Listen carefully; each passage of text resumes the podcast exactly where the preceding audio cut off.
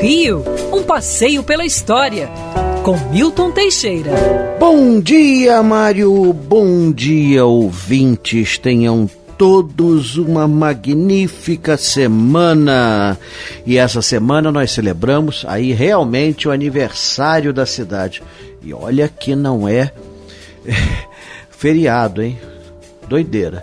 A cidade foi fundada numa terça-feira chuvosa, dia 1 de março de 1565, pelo capitão Mor Estácio de Sá, que desembarcou às margens do Morro Cara de Cão, onde hoje está o Centro de Capacitação Física do Exército e Fortaleza de São João, na Urca. É interessante que a Baía da Guanabara estava nas mãos dos franceses desde 1555. Os portugueses tinham tentado retomar a Bahia várias vezes. Em 1560 fizeram um grande ataque, venceram, mas tiveram que recuar por causa de motins a bordo dos navios. Em 1564, em fevereiro, o Estácio de Sago, é, sobrinho neto do governador-geral do Brasil, Mendes Sá, esteve na Baía de Guanabara com uma frota, mas não viu condições para fundar uma povoação, haja vista que ele estava com muito pouca gente. Ele juntou um bando de é, degredados, assaltantes, criminosos, conseguiu formar assim uns 300 homens, a maioria portugueses, mas tinham espanhóis, italianos, alemães e, pasmem, até franceses. É, e, aproveitando a madrugada do dia 1 de março, eles entraram em nove barcos a remo. Isso porque o vento era contrário, eles não podiam entrar com os barcos à vela. Eles adentram a Baía de Guanabara e desembarcam mais ou menos onde hoje é a praia de dentro da Fortaleza de São João. Ali eles fazem uma pequena cerimônia e montam a muralha da cidade feita de madeira e areia. Eles trazem num dos navios uma porta, botam esta porta, colocam esta porta no muro e é procedida a cerimônia de fundação.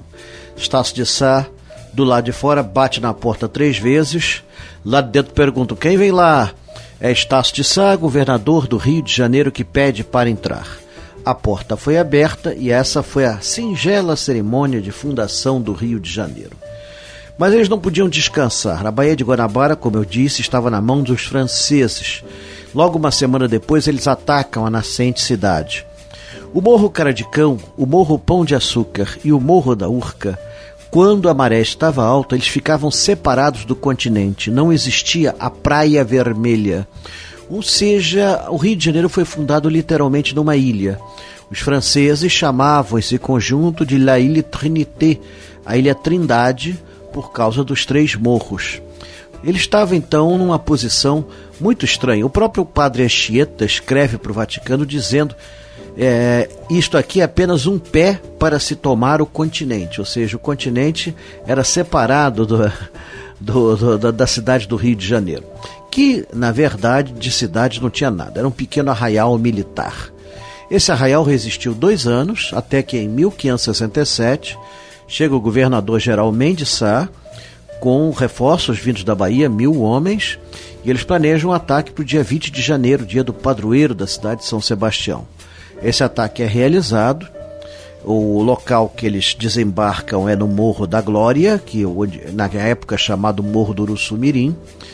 É, a batalha dura oito horas. Estácio de Sá vence, mas é ferido mortalmente no rosto por uma flecha perdida.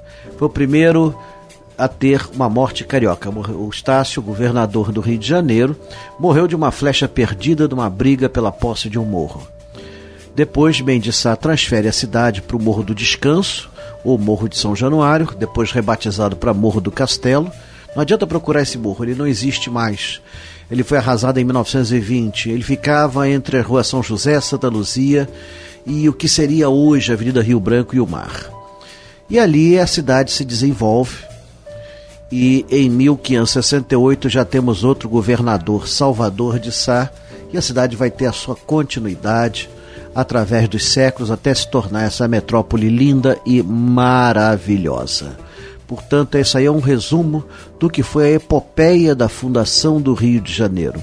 É dever de todos nós lutar para que esta cidade sobreviva a todos os ataques. E os ataques não cessam. Quer ouvir essa coluna novamente? É só procurar nas plataformas de streaming de áudio. Conheça mais dos podcasts da Band News FM Rio.